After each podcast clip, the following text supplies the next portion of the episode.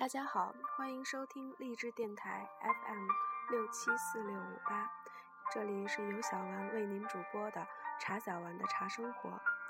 从今天开始，小丸将为因繁忙而无暇阅读的您和盲人同胞们每日阅读茶书，持续更新。就让我们从《茶语者》开始吧。《茶语者》，作者王旭峰，播者茶小丸。写在前面的话，是这盏茶喝了我。我虽在江南茶乡长大，少时参与茶事亦不算少，但真正形成饮茶习惯。还是工作以后的事情。至于以茶为业，是为安身立命之要务，更是在将职业与茶叶合二为一的上世纪九十年代初，开始将茶作为笔下对象，也是不经意的，犹如您实际上已经遭遇了您的真命天子，但您自己并不特别清楚。我在陆陆续续写了一部分茶的随笔、散文、论文和小说之后，也曾心有旁骛。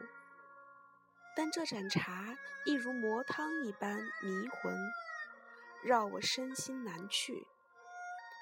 到末了，我终于明白，不是我喝了这盏茶，原来是这盏茶将我喝了。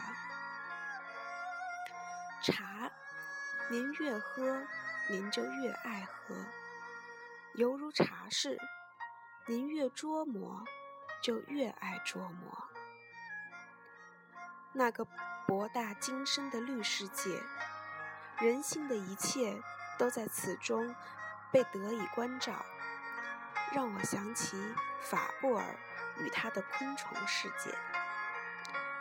作为华夏风物。人类饮品，世间万物中一种物质的存在。有关茶的知识性的解读，自然是我多年来必须从事的工作。但如何判断茶在人世界中的根本坐标，这更是我多年来一直困惑的问题。有两位茶人引发我深入探讨这一有关生命终极意义的课题。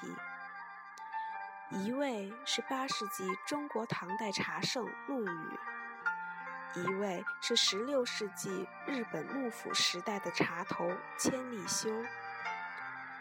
他们各自遵循着自己内心对茶的理解，更以完全不同的方式实践。完成了各自的命运。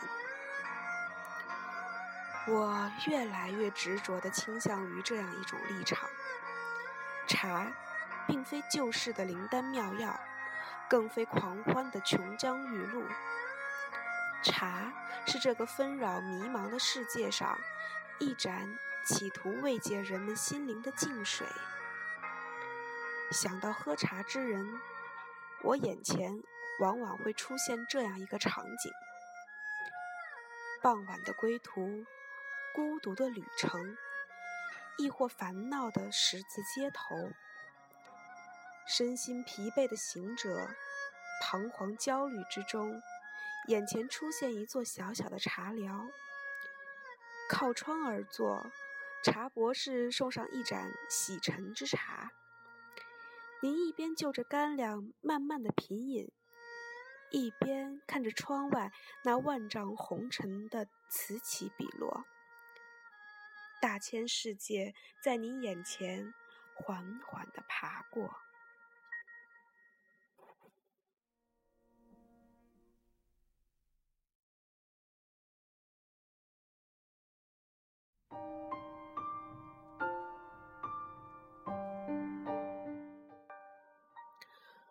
我的有些。